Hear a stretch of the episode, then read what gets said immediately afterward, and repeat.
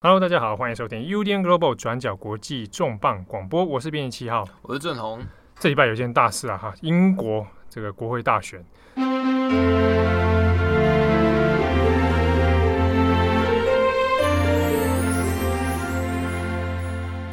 这个结果上来说，这个我们可以讲，Johnson 算是赢得了这算是压倒性的胜利啊，啊，那当然这个结果呢。呃，也引起国内外很多的震惊啊。那同时，工党呢也迎接历史上可以说耻辱性的惨败啊。那这件事情之后，当然我们要了解一下后续呢还有哪些值得可以关注的议题。那同时也来看看，那我到底为什么发生这样的结果哈、啊？我们上一次这个大选结果的新闻，这由郑红在当天早上一手操刀啊，我觉得他好像写到已经快要心脏都要吐出来了。好，我们这个我们现在问，现在谈一个事情了哈。这个江省的部分，我们现在看到他，呃，看起来好像说，因为你看赢的是一定要这么好像顺理成章啊，结果上算是算是压倒性一面倒。可是对于英国的民众来说，或者对于海内外的媒体来说，大部分其实还是觉得很很震惊、惊吓的。就是应该，嗯，说震惊可能是有一点夸张，但是因为就是在过去两个礼拜的走势里面看来，大家都会觉得说你差距可能不会那么大。就是，或者是说你可能惊险过半啊，或怎样小赢，但是不会想到是大胜。呃，我们先讲一下这次英国的选举，它究竟是为什么如此重要，然后也如此烦人。它其实是英国自最近四年来的第三场国会大选。嗯、那如果加上综合型选举，比如说像是二零一六年的脱欧公投的话，那应该是这五年来的第五场大型选战。五年来。哦，五场大型选战，这个真的是很吃不消哎。对，就是从脱欧事件开始之后啊，就包括已经就是几乎每年都有选举，然后每年都好像弄得攸关国家存亡，亡啊，联联合王国看是不是就是看看在这一战里面会不会兴亡啊？呃，我们大家都有 follow 的，大家都知道，就是在过去呃，从二零一六年就是英国脱欧确定之后。呃，保守党执政是有前首相 Theresa May，嗯，然后来执政。那过程中，就是大家也都知道，因为英国关于脱欧与欧盟的协议一直没有办法取得国内的同意与共识，所以就是在鬼打墙之中，大概也是整年，今特别是今从去年到今年都一直在延宕之中。那在今年六五月份的时候，就是呃前伦敦市长，也同时是 Theresa May 之前的呃外交大臣。呃，Boris Johnson 就呃率领了一班就是脱欧的鹰派，在保守党内发起逼宫。嗯、那在连续的将近半年的折磨之下，终于在五月逼退了，就是 Theresa May，要迫使他就辞去呃党魁与首相一职。那后来经过了就是保守党内的选举之后，Johnson 在呃今年七月份终于终于。啊，如愿呐、啊，对、啊，一场夙愿啊，当上了英国首相。对，那因为毕竟 Johnson，呃，我们我们我叫他 Boris 啦，因为他其实会自称自己叫 Boris，啊，Boris Johnson，他其实呃全名是什么？Alexander Johnson，但是他都喜欢叫大家叫他中间名 Boris，比较亲切。然后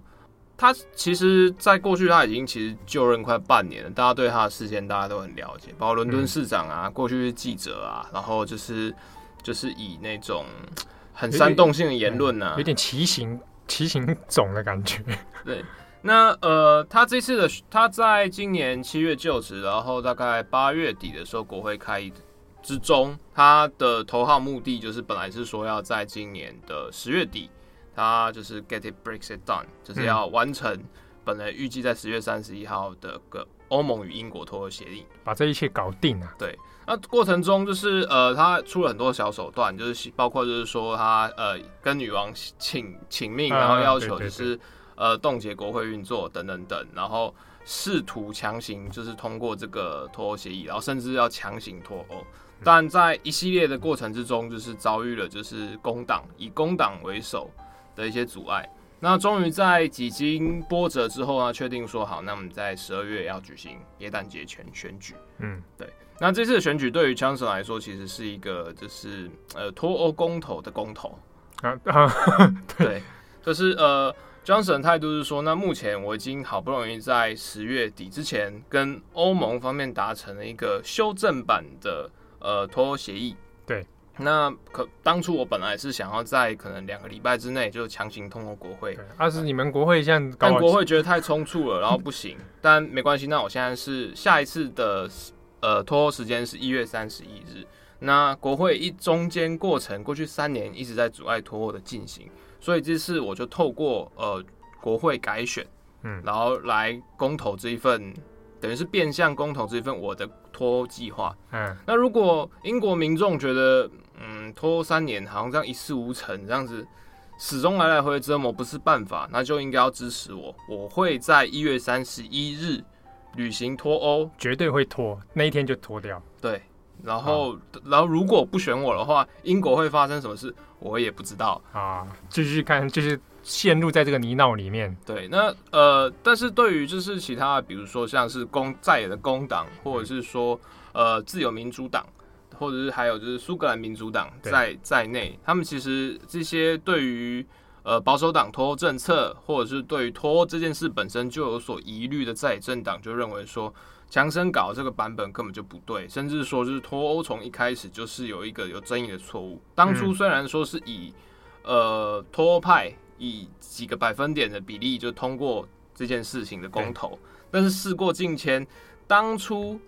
当初公投这件事情其实是卡麦隆跟欧盟在谈新的合作关系的时候去交付公投，大家否决他，所以我们才要脱欧。对，那时候还有人觉得说啊，我好像还没弄清楚到底脱的结果会怎样。对，那所以那现在是说，那强森跟欧盟现在也达成了脱欧的协议，这份协议为什么就不用人民在公投呢？对对，那所以就是说，好，那就大家就是变相来用这个来争执。那可是事实上，脱欧其实也耗了三年，其实很多事情大家其实耗久了，就是不情愿也就认了。因为对于呃英国，比如说就是一般中产阶级，那或者是说呃金融业、海外投资者来说，就是脱欧与否基本上已经是一个假命题，他就一定会脱欧。嗯，就是在这个状况之下，你要。否决脱欧吗？或者是说你要硬脱欧吗？或者是说你要就是二次公投，这些东西都会带来很大的社会跟经济投资环境的不稳定。嗯，成本很高。在纵观所有的坏选项之中，强生跟欧盟目前达成的这个版本是所有烂方案里面最稳定可预期的方案啊，相对比较 OK，比较安稳啊，实现脱欧这个目的。对，那所以在支持中，就是过去呃一个多月多月的选战之中，大家就也重新在审视这件事情。嗯，那当然就是拖很烦嘛，所以另外一方面就是大家也会想说，那我选举也不只是为了拖，拖，虽然是影响英国国运或者是未来发展的一个重要问题，但这事情其实也是讨论三年，该讨论的事情也都讨论多了，没结果的事情也不可能在一个月之内就有结果。我们生活还是要过啊，经济发展。国家安全、反恐，嗯、然后或者是说全民健保，啊，教育的问题，对，哎，各种，啊，所以也不只是说脱欧，所以对人民来说，他也觉得刚刚那么那么久，对不对？那现在要现在我们还要还能怎么办？对，那在过去一个月的选战里面，呃，强生他其实打的一个策略就是冷处理，就是我现在要选举，嗯、那我的口号就是呃，履行脱欧，完成脱欧，对对，那大家知道选我。明年就会发生什么事？明年就会脱欧。哎，这个其实讲起来其实蛮聪明的，就是对不稳定性来的那种感觉来讲的话，我会觉得你看弄三年还没搞定，那我现在有 Johnson，我就知道一定会完成啊。这个对好像某种程度上有一定的号召力啊。对啊，但这样子好像也不够，所以就是在 Johnson 所提出来的一个国家建设蓝图里面，就是以脱欧为主。嗯、那接下来我们会呃鼓励大家，就是比如说减税，保守党。因为他其实是比较信奉新自由主义经济，所以那在这边他也承诺说，我会完成脱欧，我会在二零二零年底就是完成跟欧盟的谈判进度。如果我要完成跟欧盟的新贸易谈判进度的话，那我这些我就一定要在一月脱欧，而且我就一定要是现在的强生政府才能做到这件事情。嗯，那在与此同时，我承诺就是未来五年内，就包括就是呃消费增值税啊，或者是所得税、地产税等等等，保守党承诺不加税。哎呦，对，然后会提出各种的就业补助啦，然后我要投资全就是英国健保啊，等等等。现在开这个利多啦，对。但是纵归起来，大家发生发现一件事情，Boris Johnson 在过去他其实很喜欢就是就是讲一些干话，他他他的个人形象是比较特别的，就是，信口开河一点，对，就是呃，支持他的人会觉得说他是就是口口口若悬河，啊，然后他跟什么人都可以打成一片。你有一雄辩啊，对不对？对，你看到他就会很想笑，然后他讲的笑话就是会打到每一个阶级的人，你就是听他讲，你就会觉得哇，就是不自觉被他带走。那可是在这次的选举之中，他其实很少在对媒体露面。然后他过去他其实会故意，大家都说强森其实会故意把自己打扮的很邋遢。以前呢，就比如说喜欢吃垃圾食物啦，然后就把头发弄得乱七八糟啊。哎，有人说那是故意的，而不是他本来就这样。他以前在做记者记者的时候不是这样，然后有的人说法是，呃，因为他其实出身其实是呃富有的家庭，然后又是牛津大学出来的，是那种精英中的精英。嗯、对对对。那可是保守党过去给人家的形象就是有点 posh，就是所谓的浮华，那种垮裤纨绔子弟那种。对，一堆穿西装的精英，所以上流。当初他就已经发现说，如果要在阶级里面层层爬，可能不是那么容易，所以他就是要走奇招。嗯那其中一个方式就是我要跟所有人群都打成一片，让大家放松对我的戒心，然后让我在保守党里面看起来跟大家不一样。哦，市场区隔，哎、欸，做出这种反差感。对，哇，那真的是蛮，其实是蛮。所以就是他用这种方式，然后他口若悬河，然后很喜欢讲放炮。但是因为这种形象，他大家都觉得放炮，然后大家都觉得他讲话就是喇叭嘴。哎，但久而久之，就会对于他的一些政治承诺，或者是对他。的一些政治标准有所放宽哦，就是说，哦，我知道我懂这种感觉，就是开始对啊，反正 Johnson 就是这样的人啊，对不对？对，所以他讲这些也没什么关系，很正常。对，他就是开玩笑，嗯、他就是就是大家都可以心直口快，哎、欸，大家都可以理解。对，那呃，但在这次选举里面，他其实打扮的，应该说，当他当上港魁以后，他的一些行为就有所收敛，包括说。他开始节制过去那种针锋相对的暴言性格，嗯嗯，然后包括讲笑话次数也变少，然后开始减肥，然后开始把头发打理干净。哎呦，他的西装是穿的蛮好看的，不是说越穿越好看。跟以前比起来，他可能领带乱，就故意要打歪的，然后很像喝醉酒，然后。然后常常会穿着很花的像内裤一样的短短短裤跑出来慢跑，跑出来。那现在不会这样。然后，而且他也对外说，就是过去他有一些状况是因为喝酒。你看喝，真的 真的会喝酒。他 他过去喝酒喝的蛮凶的。越讲越像谁？Johnson 其实过去常常因为喝酒误事啦，包括像是在今年的党魁选举之中，也有传出他因为酒后发酒疯，然后跟他的未婚妻也是他的重要幕僚。对，就是 Simons，就是吵架，然后惊动邻居，然后就是传成家暴这样。对，那那件事情有后来上新闻了。对，然后在之后，就是后来在今年的选举中，他就对外有个承诺，就是在完成脱欧之前，我不喝酒。好，完成之后，完成之后就狂喝了。对，没有没有没有，就是这样。然后，所以在整个选举过程中，他其实是相对中心，他把自己打开始重新整理自己，让他自己成为一个严肃的领袖。所以，对他的外在行为开始有所节制啊。哦，可能也是考虑到他对媒体前面或者对于选民来说的一个形象。对，但在这个状况之下，其实保守党的竞选策略就开始有一点就是温温吞吞，就是与其他过去那种冲冲冲的状况，其实有所放缓。那、嗯、所以就是有一些呃反对党要打他，其实也不是那么容易。找不到。第一个是现他上任其实也没多久，那他过去的一些比如说个人记录说谎形象，都已经被他的支持者所接受。啊，而且也跟他现在现在做的事情没什么。成大事者不拘小节，大概他们的护航逻辑、啊、就是说，当时就是一就是一一代豪杰啦。对对对，小事啊，比如说花很多钱盖蚊子馆啊，或者是说就是做一些奇形怪状的摩天轮的事情，那都没有关系。但是在这次选举之中，就是大家工党这边要攻他的，当然是脱欧。对，然后还有他的就是全民健保计划，但是 Johnson 在特意的状况之下，包括回避媒体的专访，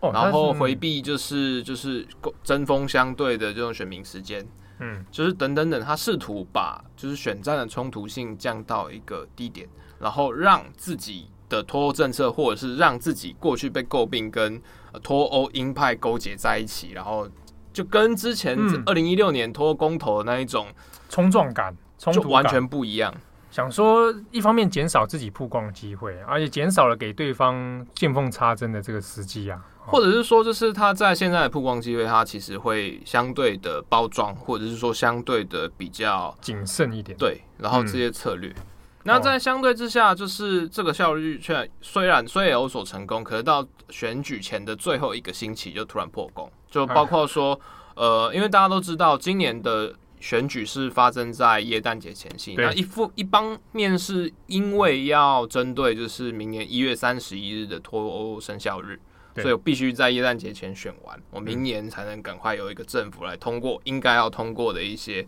背书法案。对，那但另外一方面，就是在十二月选举也是英国将近百年来的第一次。那、嗯、呃，大家都知道，英国的冬天其实就是会一直下雨，天气超烂的。对，那这有几个点，第一个是它在耶诞节前夕，然后第二个是它很冷，然后第三个是它这个时候刚好几个因素结合起来，是英国健保的黑暗高峰期。嗯嗯，每年在大概耶诞节前到过年之后。呃，英国健保就是 NH NHS，它会进入呃所谓的黑色警报。黑色警报指的就是哦、呃，比如说我的重症病患大增，急诊病患需求大增。那可是这个时候，他可能值班的医护人员啊，或者是等等等，他的量变少，他没有办法消化那么多的病患能量，所以每年此时就开始颁布黑色警报，就是说你如果还 OK 的话，不要去医院，对，尽量不要用占用医疗资源这种，对。哦。那这一部分当然也是因为跟英国公医制度有所关系，包括你层层，你一开始只能接受就是呃可能家庭医师啊或 GP 的一些筛检，但是在每年这个时候，包括天冷、流感，然后还有就是说就是酒醉事件，还有就是交通意外等等等，其实会让健保系统到一个。很可怕的巅峰。嗯，那每特别是在这几年，因为英国健保它的医护人员大量外流，然后在脱欧之后有大批的外籍医护，就是觉得英国不欢迎我，然后就回国。嗯，所以它的漏洞缺口越来越大。在今年呃最后选举阶段，就是有记者就是就是堵到强生，然后要给他看，就是一名在里兹的四岁小男孩。他因为应该是流感，然后并发肺炎，然后送到里兹当地的医院去做急诊治疗。那可能那张照片就显示那个小男孩很痛苦的倒在地上，就是旁边有一个氧气的面罩。那就是记者意思是说，就是你保守党，你明明知道，就 NH 系统就是其实已经在你们的常年改革之下已经残破不堪。你看，连四岁的小孩就是没有病床。在这种要命的时候没有病床，然后被迫躺在急诊室的地板上等待，不知道什么时候才能治疗。那请问，作为首相的你应该要怎么办？啊，你作何感想？所以记者拿了张照片去读到强生，强生就拒绝看，他就觉得记者这个是要设局陷害他，他就拒绝看。然后最后记者是逼他，就把人家手机没收。收到自己口袋，但是不看。然后这件事情在就是，当然后来手机有还给他，但是这件事情就是被整个目击侧拍，然后在英国媒体上就有很大的讨论。舆论会觉得说，就是 OK 啊，你有钱人，那你就是不管这些庶民的死活。那 NHS 事情已经很多年了，但是英过去是英国保守党政府为了节省公共预算的支出，所以不断透过一些比如说经济手段啊，或者是一些分级手段削减。预算跟就是基础就是医护人员的资源，嗯，那现在发生这种事情，你还不愿意去正面看人民的感受，还在逃避，还在回避。对，所以这件事情在选前大概十天左右开始发烧，然后所以在最后一份民调里面，本来强呃保守党领先工党的民调幅度大概都是双位数，在最后一个礼拜缩到了九 percent，啊，压到个位数了。对，那所以这件事情真的是对 Johnson 选前的时候这一波是有真的算是。打击到他的民调了。对，因为大家有打击民调，而且大家开始担心说，就是当因为呃，健保其实是这一次选举里面呃所有选民都很在意的事情，嗯、特别是在冬季，因为你冬季容易感冒，你冬季会有一些问题。嗯，那在这个时候选举的话，你又刚好碰到这个马蜂窝，你又拒绝回应，然后拒绝面对，大家就开始一些新仇旧恨就回来。哦，对，所以到时候选前突然来一个逆转，这样对。但结果在十二月十二号的投票结果之中，呃，英国人民仍然选择了强生。应该说，就是强生虽然说啦，就是目前的开票还没有完全，就是还有一些就是零星的数据需要分析。但是强生他呃，保守党至少拿下三百六十四席，那不仅是强势的通过六百五十席的国会过半，嗯，那同时也是自一九八七年英国大选，也就是柴契尔夫人最后一次大选以来，保守党在国会所取得的最大胜利。哇，那就是这二十二十一世纪以来他最强的一次哎。对，就是比如说过去的卡麦隆啦、梅伊啦都没有强森这次表现的如此杰出，等于说透过这场选战，强生证明了他是当前英国最会选举的男人，而且他击击溃了他就是当代就是同僚，就比如说因为 David Cameron 其实跟他以前是牛津的同学，他们是同辈的，Cameron 都败给他，他手下败将哎。对，就是他在这种状况之下，你大家都讨厌我，你党内之前还有内战嘛？对，就是说脱欧的事情啊，就是把他讲的那个样，脱欧战将。但没关系，我现在人民选择了我，我有三百六十四席，这是你们这几个前任都办不到的事情。而且这 这是会离历史上记上一笔的，会记得江省当年选举的时候拿下这么强的成绩。对，三百六十四席那。第一个是他国会过半，然后重新让保守党从就是少数党政府重新变回单一组个多数党内阁。嗯嗯嗯嗯嗯，对。然后再来是就是透过这些选举，然后透过这个强势的挺进，第他肃清了保守党内本来对他有疑虑，因为他结仇也很多了。对对，然后对他不满的一些老政敌，全部都透过这些被肃清了。比如说像是呃保守党之前的。呃，留欧派大将 Grieve，嗯，那就是脱党这次参选，结果就被打败了，嗯、就整个被淘汰掉。然后再来的话是透过这次选举，他重创了在野党工党，嗯的声势。工党在过去，他其实呃过去可能近十年来，虽然都在野党，但他一直都维持在两百席以上。嗯、那当然在这次选举之中，他只拿到了来两百零二、两百零三席。哇，那差一点点，他就要低于两百了。对，低于两百是一回事，就是两百零二席这件事情是工党自一九三五年以来最惨的国会政绩。一九三五，对，就是二次大战 之前。之前，对，丘吉尔还在那个时候。哇，丘吉尔是保守，是自由党。哇，这那这工党这个不不集体这这切腹了吧？对，那这件事情大家会有两个两个质疑点，第一个是强生真的很会选举。嗯，但第二个是强森之所以看起来很会选举，原因是因为他的对手太废，太被人更讨厌。对，这个之前之前有没有聊过？是说，因为之前一直在问问郑红说，哎、欸，那这次选举感觉到底强森跟科比这样比起来，哦，对，可能所谓的理性选民想说，我投不下江神，可是对他有些人来讲，他更没有办法接受科比跟科工党，逢科必反。没有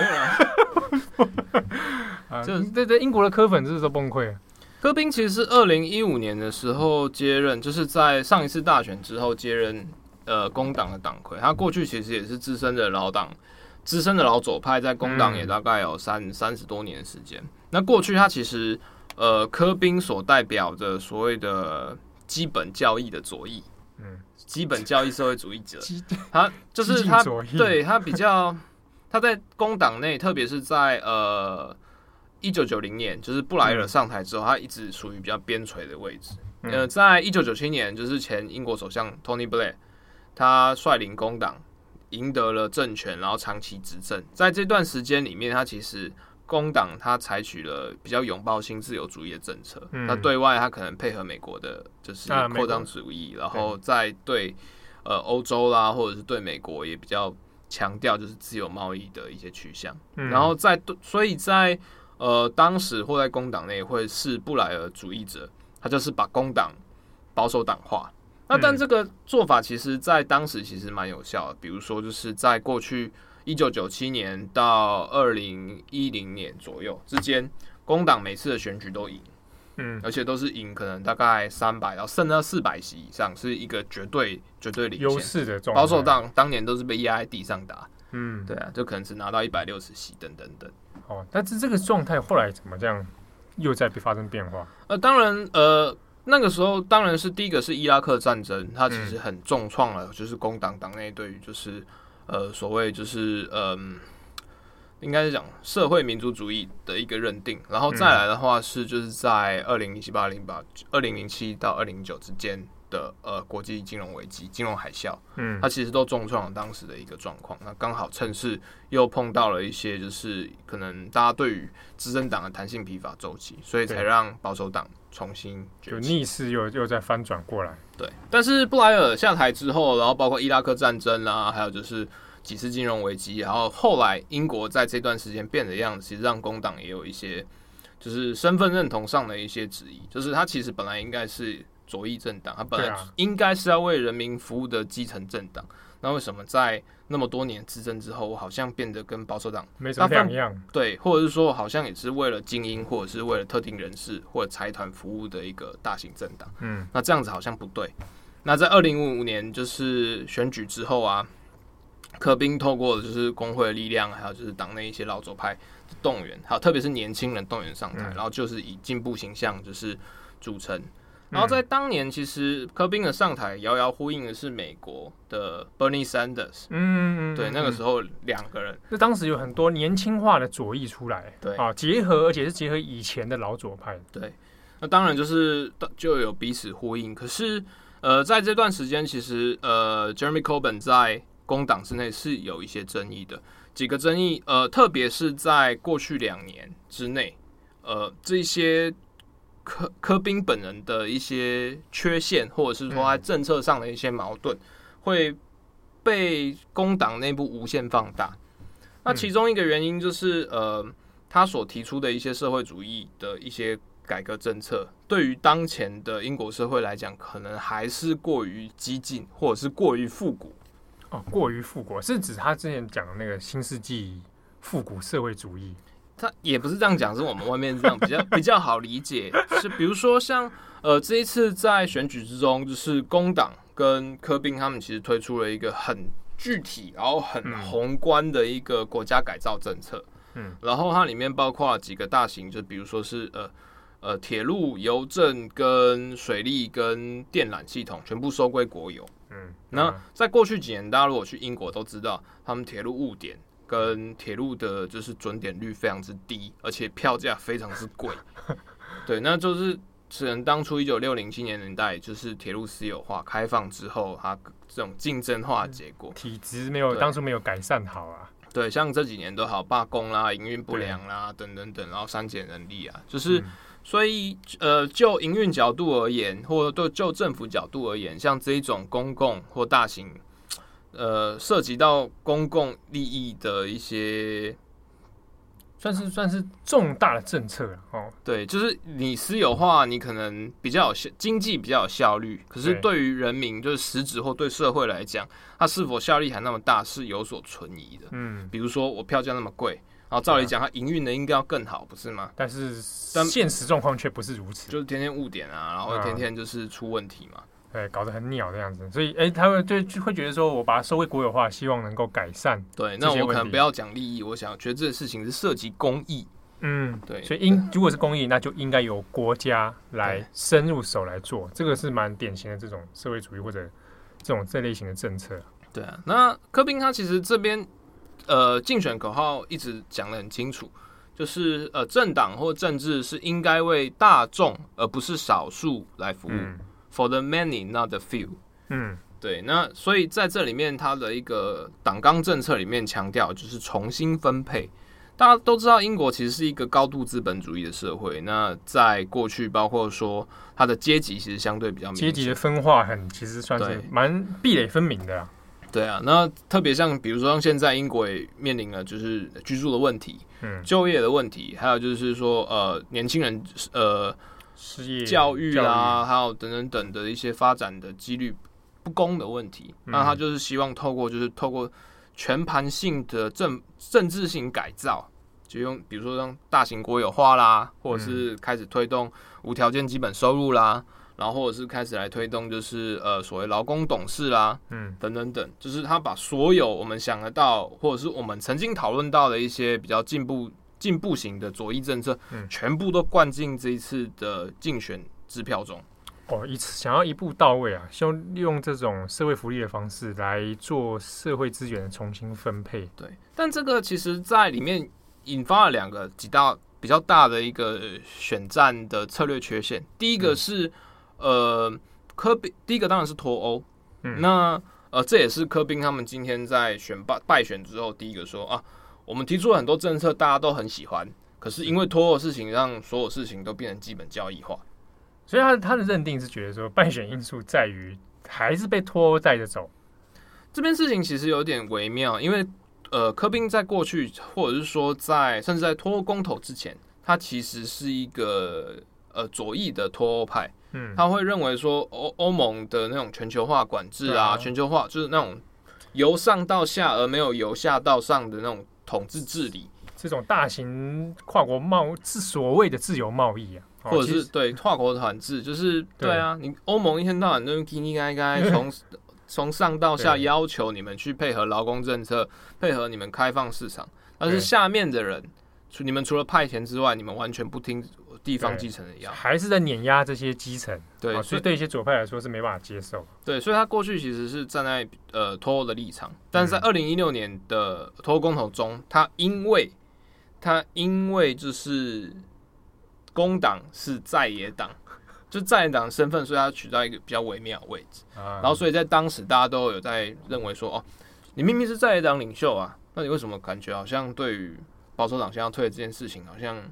不痛不痒？没什么，是不是故意都不去去做这样去造势啊？去去做反对意见？那如果你是在野党，但是你不反对这个至关重要的大型公投，那你就侧你就是侧翼吧。就大家就有在怀疑，或也不是说，当然不是说你支持保守党，问，当然大家会觉得说，那你为什么不表态？嗯，对啊，那你如果不表态的话，那你现在是到底是你是支持脱欧吗？还是说你的意思就是你就是骑墙派啊？这个要对选民要有所交代啊。对啊，那后来他很不情愿的，就是支持留欧。那但是这个问题一直困惑到现在，包括说就是在呃二零一六公投完到二零一九这次选举之间。嗯托呃，科宾的工党其实一直没有办法提出一个相应的脱欧蓝图。就比如说，这三年来，工党没有办法在这件问题上。工党给一般呃庶民的意见，会感觉好像你是为了反对保守党而反对。但是真的要你来做，你要怎么做？其实你并没有一个很可靠的蓝图。比如说，我要不要？我现在到底要不要承认？嗯，脱现在这份协议，如果我执政，柯宾当首相，那我到底？应该要二次公投吗？这代表说，我如果投票给柯宾，那是不是代表说我要二次公投？那如果不是二次公投的话，我投票给柯宾，那跟强生会有什么不一样？这一点就是一直很模糊，解释不清。他当然说我跟强生不一样，因为我不会怎样怎样怎样。但是，但你要怎样怎样，他又说不出来。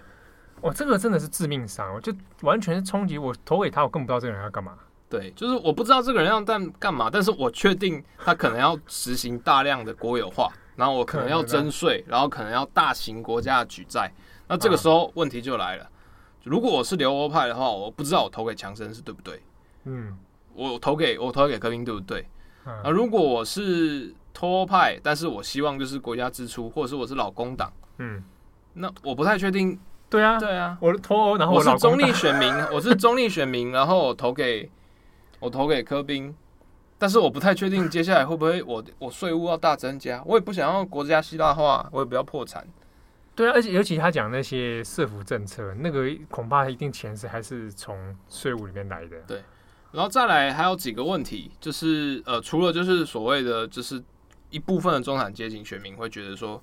柯宾提出的这些政策过于激进，那当然这些都很好嘛，在别人国家都很好，但是在我这边的时候，一次要全部来。我就会开始怀疑说，第一个，现在政府公务员有没有能力执行这件事情？嗯，我要付出多少税金？你确定你真的要一次全部弄吗？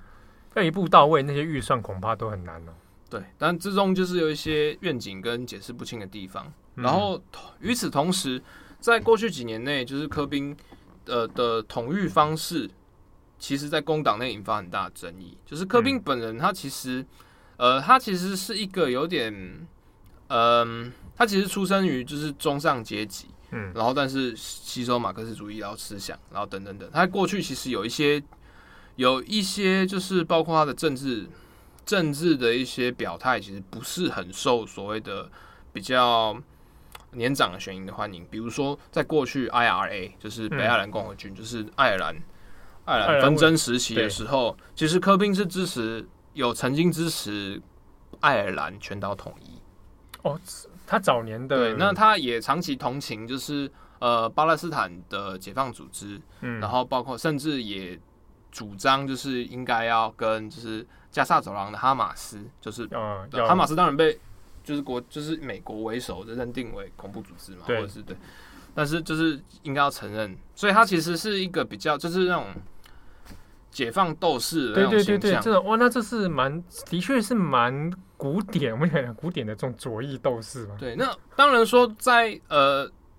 这样他个人的立场当然是尊重，甚至说我们外国人来看，其实也都是相对合理，可以，理解。对，就是反帝国主义，但是你自己就是英国人，反自己国的帝国主义等等等。嗯嗯嗯。但是当搭到站到了就是工党党魁位置的时候，他就有一点进退失据。他拒绝对过去的一些东西，比如说重申他的立场，但他同时也拒绝为这些事情道歉。嗯、哦，他等于对这件事情开始采取一个模糊的，不会清楚的表态了。对，就当然他会有一些他自己的难处，可是就是对于一些老派选民就会觉得说，你这个人就是你过去甚至曾经要求，甚至主张英国要共和化、废除王室等等，那你这个人，那你的记录就是不是那么踏实。而且你你所涉及的一些就是国家的一些定义，可能跟我们不太一样。那我们真的能相信你来统治英国吗？嗯，对。所以出现这种对他政治立场，哦，还有在实务上是不是到底状态是怎样的这种指引。然后最后就会再牵扯到柯宾本人的人格特质。嗯嗯，这边可能讲一个小故事，好，就是在讲就是呃资深工党党员啊透这个透露。X 博士 没有啦，是那个 Patrick Stewart 哦，Patrick Stewart 对，就那个光头，对，那个毕凯舰长啊，对对对，然后那个 Professor Chavez，哎，他是资深共和党员啊，他过去过去是资深的共和党，不是资深的工党党员，哦，是哦，对，可是在呃这两年，他其实，在科宾统治，在空柯宾领导之下，Patrick Stewart 是公开出来退出工党，然后反科宾的，哦，是啊。呃，但他理由其实有点像私人恩怨，他一直就是说，就是他其实一直不太理解，就是柯宾为什么要用一些左派斗争啊，等等等，然后好像没有提出一个愿景。然后有一次他在伦敦好像一个剧场演出，嗯，然后忘记是演什么，然后就是演出，然后柯宾有下去观礼，然后散会之后大家就会下来寒寒暄一下，然后柯宾就说啊，你演真好啊，啊，看不出你年纪那么大，然后 Patrick Stewart 就说啊。就是想说啊，就是被称赞呢，觉得很爽。然后，但是他就讲了一个双关，就是说，就是你不能看书的外表再来判断内容。就是好，就是意思就是说，就是说老书嘛，我虽然是老书，嗯，可是我里面还是很赞，丰富的内在。对，经典东西是不会变。但是他呃，根据呃呃 Patrick Stewart 说的，就是柯宾突然就变脸，他听到这个语言是在讽刺他。呃柯宾当下认为。对方在讽刺他，对，他就是说啊，你是讲是什么意思？你现在是讽刺说，就是我是老学究吗？还是讽刺我是在看小红书？他当下就就就就对，他就说你不会讲笑话，你就不要讲。哇，科宾马上就 干屌人家。对，然后他说觉得莫名其妙，就是觉得说，就是我我只是只是客套的回应你，你干嘛要这样搞我？对啊，然后两个，他就然后他他就说就是说你是不是就是就是。反对人社会主义啊，就开始在屌他，然后他就傻眼啊，然后就两人就不欢而散。本来一个好好的一个演出的事情，还要被弄成这样子。对，那柯宾是很容易愤激被激怒，是不是？大家会觉得柯宾有一点 太过敏感，有有有一些点就是让大家觉得不是那么轻散，或者是说大家会觉得比较难以进入左派的世界。对，这是被柯宾害了吗？难以进入就是，但当然后来帕翠说把这件事情讲出来之后，柯宾又回屌他，就是说啊，你有钱人啊这样子，就反正就后来吵吵闹闹，最后帕翠说就退出。然后你工党变成这样，你变歧视党，然后我就不要，就退出，就退出了。对，那那这间之中，他其实还牵扯到一些事情，就比如说在这次选举的，比如说地方的检讨，他会觉得说柯宾常去登门去拜访，但是他不听你不听你基层选民啊什么，他没有办法跟基层选民沟通。就是我刚刚看他跟跟光头的对话，其实就就觉得他没法跟一般人沟通。对，就是他可能他的呃，革命事件观跟基层劳工所要的东西，其实中间有一段差距，会变成说，嗯、呃，到最后甚至工党党内会有非常多的基层在质疑说，我们现在的党魁是不是左脚？那个逻辑就是这样，啊，就是觉得他根本完全陷入在自己的某种理想状态，然后你对于实际的需求是什么，实物上根本就是有点无法进入状况。那当然是。当然，这一部分也有一些事后诸葛，比如说，呃，你看现在工党输那么惨，大家都全部回过头来咬，这是柯宾的错啊，对啊。但确实在过程之中，呃，在过去三年里面，工党的内战状态其实是非常士气受到这个东西是有影响的。对，那一部分的人会觉得说，柯宾就把所有的反对派打成就是呃布莱尔主义者，就觉得是布莱尔派来的。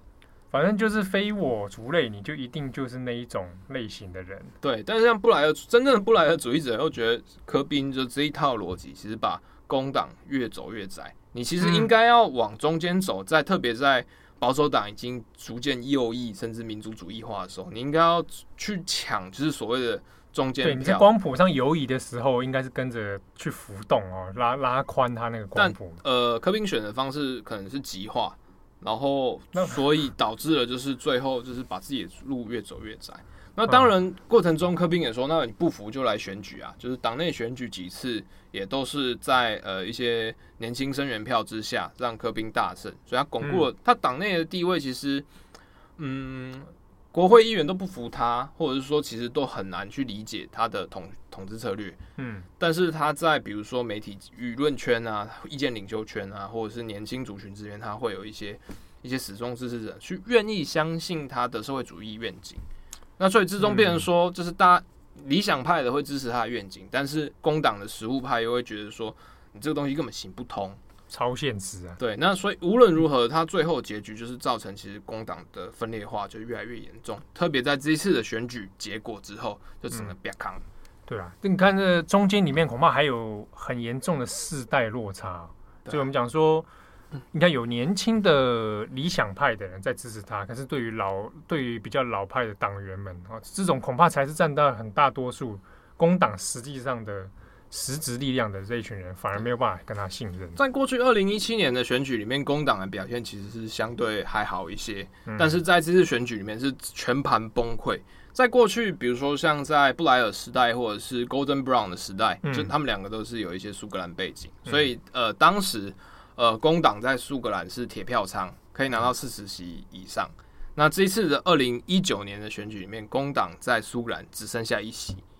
他的一些，比如说关于对苏格兰关怀的取代，或者是一些政策，呃，光谱上的取代，完全被呃苏格兰民主党给取代了。嗯，对啊，所以变成说就是，然后再来像英格兰中部的，呃，在过去他们被称为红墙，就是这这些人都通只只投工党嘛。嗯，这些基层的劳工啊，就是等等等，这次也慢慢被攻破了。然后大家都会觉得说，就是基层就是这些。穷苦人，他觉得柯宾的愿景听起来好像，好像都是关怀弱势底层，但是因为太过宏大，所以大家觉得好像不有点不实际，摸有点抓不到的感觉。对，然后再加上一些世代沟通，然后还有选举策略，他们说这次柯宾就是认为自己有机会透过那种战略性投票、战术性战术弃保嘛，对，哦、来去争取，就是说可以让。攻就是来阻止强森的连任，但结果最后的是发现说他其实花了很多时间在一些激烈选区里面。啊，但是他在一些可能本来铁票仓，他最后可能是以很少很少票数，比如说一百票啊、五十票等等，非常极小落差就丢掉了。那花太多成本在激烈选区操作他那个所谓战术性弃保，结果把原本应该要拿票的地方，结果全部 lost 掉，这是在选举策略上的确是一个蛮大的问题。对啊。那后来就是在呃十二月十三号，也就是选举隔天的清晨，那呃柯宾就出来承认败选，那同时也承认说他不会继续工党，不会继续领导工党进入下一次的选举。但之后之中其实有引发一些辩论啊，就是比如说你既然选输了，你干嘛不现在辞职？对啊，你按照我们通常常理，他们都会觉得说，那你立刻就要为了败选负责。对啊，大家会觉得说，那你现在好讲那种负责，可能你说不领导工党下一次选举，可是现在状况就是保守党已经在国会拿拿下了绝对优势，超级优势，他完全可以不理你就这样做五年，所以你是五年后才要下台的意思吗？哦，哎、欸，那个那句话就有点 叫我们哦，不领导。对啊，所以就是呃，现在状工党状况也陷入很白热化的，就是内战，就是反对派就出来说，你你们这些左交不走，工党就绝对会完蛋。所以有的内部当然觉得说，怪罪在这一些所谓的左交身上，所以就是败选的主要战犯。当然就觉得说，你过去几年你一直没有好，没有压倒性的胜利，没有办法逆转保守党。你看保守党乱搞。托这样瞎搞，让英国变成全世界笑柄。可是你工党还是没有办法取代他们声势，就是你没有防御力嘛。对啊，对，大家会问，大家都知道现在英英国，特别是英格兰人开始有民族主义化倾向，嗯，然后或者是有一些极端化倾向、右翼化倾向。你工党没有任何办法，然后你现在说哦，都是因为脱海，那所以你要选民怎么办？哦，这也是难怪前面讲说会觉得看这个对手太做工党作为执政党的对手来说太废。哦，拖给他也没什么前途。对啊，但这次选举里面，除了这件事情之外，它还有一个问题是苏格兰民主党的胜利。在过去，其实，在二零一四年苏独公投就是以五十五对四十五的比例被否决之后，呃，苏格兰民主党这几年其实过得不是非常的稳定，包括他的前党魁就是 Alex Salmond，他涉入了一些呃性丑闻的事情，然后再来是就是苏格兰，呃，苏格兰本身。就是那个五五坡或者是五五四五的那个比例一直没有变，直到说脱公投开始，然后脱公投这几年，苏格兰开始那个苏独气氛又慢慢起来。一部分人是单纯经济考量，觉得就是跟英国这样下去脱会死翘翘，慢慢慢慢的被激出来的。对对对，所以就是变现在变成说，就是在整个反脱或者是苏独联合里面，就是在。呃，苏格兰民主党的表现反而是异军突起，甚至吸收了本来的呃犹疑的那些，对对，包括是吸掉了就是保守党的票，也吸掉了工党的票。嗯、那这种比较有趣的是，在这次选举之前，大家其实都一度啦有讨论说，英国有没有可能出现第三势力，像是过去曾经在二零一零年呃大选之后跟卡麦隆组成联合政府的。自由民主党，嗯，那这次这几年又又重新卷土重来，那当然它的比例可能才十席是小党等等等，那可是大家就会想说啊，透过今年的保守党内乱，还有这几年的工党内乱，自由民主党有没有可能吸纳，比如说保守党留欧派跟工党的布莱尔势力？啊？对啊，那就是趁这种板块松动的时候，赶快看看可不可以占有一席嘛。对，但在这次选举结果里面，自由民主党其实是小输。那但是他的党魁就是呃，Joe Swinson 在苏格兰选区都是都丢掉了，所以他因为他选输，他自己也只好下台，用了很小的比例，在一百一百多票吧。哦，对，但还最后还是败了。但比较有趣的是在，在呃许多呃投资界，大家会觉得说自由民主党可能是一个选择。像过去经济学人甚至也觉得也有小小的吹了一番呐、啊，就是说，哦、说不定自由民主党是一个。可以，大家没想过的不错的这个方式。但是在苏格兰境内，就是在苏格兰，就是以 Joe Swinson 所在的苏格兰，其实对自由民主党是非常感冒。就今天在开票直播里面，大家有发现，就是呃，苏格兰民主党苏独的大佬，就是苏格兰民主党领袖、苏、嗯、格兰首席部长呃 Sturgeon，就听到就是那个 Swinson 败选消息那边，哦、嗯、耶！Oh, 对，拉弓。这样子直接对拉弓振臂 欢呼，在直播面前狂欢。原因是因为 Jo Swinson 他的自由民主，他其实是支持就是联合王国统一的，所以在在整个选战里面，就是自由民主党他的一个口号或者是策略是说，同派，对，就是 并就是拒绝拒绝二次苏独公投。啊，所以在这次里面，在 Swinson 那个选区里面投票率超高，到八十几 percent，全部都是被吹出来要围剿他的票。哦，难怪他既定的既定的支持者没有变，但是所有被那种书读围剿票全部灌进来，然后最后才以很小的差距让一个政坛呃一个地方的小将来打败他。这所以看起来，如果我们前面讲这个第三势力，应该目前看起来是也不大可能说有冲出个什么太太显眼的这这状态啊。对，而且透过这次选举，基本上接下来英国政坛就都是 Boris 的天下。哎、欸，这个很很狂哎、欸！我这边就是说，他就是我之前也没想到说，哇，Boris Johnson 可以的命这么长。本来当刚开始他当首相的时候，原本想说他大概会被过没几个月又要被干掉了，结果没想到现在他这个不仅拿下胜历史上的胜利哦、喔，可以说是他算是他生涯高峰了吧？选举战术是完全奏效。那、嗯、当然就是他中间有一些侥幸的地方，比如说他其实这次投票率其实不算，呃，不算高，但是其实也没有重创，大概六十七 percent，六十七 percent。本来因因因为圣诞节的关系嘛，本来怕说会不会超低投票率之类的。对，但看起来看起来没有，但而且有很多的工党选区其实都是以极小的幅度被保守党击败。嗯，所以在整体的策略上看起来是奏效，虽然可能有点惊险，但以结局来看，就是一个扎扎实实的大胜。嗯，但呃，大家我们今天发文之后，大家也会觉得啊，脱欧派大胜，那是不是接下来事情就笃定了？就是说，你看，Johnson 拿下了，很稳啊，透懂啊，啊，明啊，明年的席尊一一月三十一号百分之百脱欧是吗？对，但呃，一月三十一号脱欧，但是它其实中间还有一些犹疑的问题。第一个问题是，一月三十一号之后，呃，英国跟欧盟其实还要在二零二零年十二月三十一号之前达成，就是呃缓冲协议之中，我们接下来要，我们接下来比如说一些关税啊、边境等等的立法问题，我们要在二零二零年二零二零年的十二月底完成。明年底。然后同时我要拟定一个，就是我接下来。有可能还没有办法跟欧盟签订自由贸易协定，嗯，对。但是那我们之后再解除，就是解除了这种这种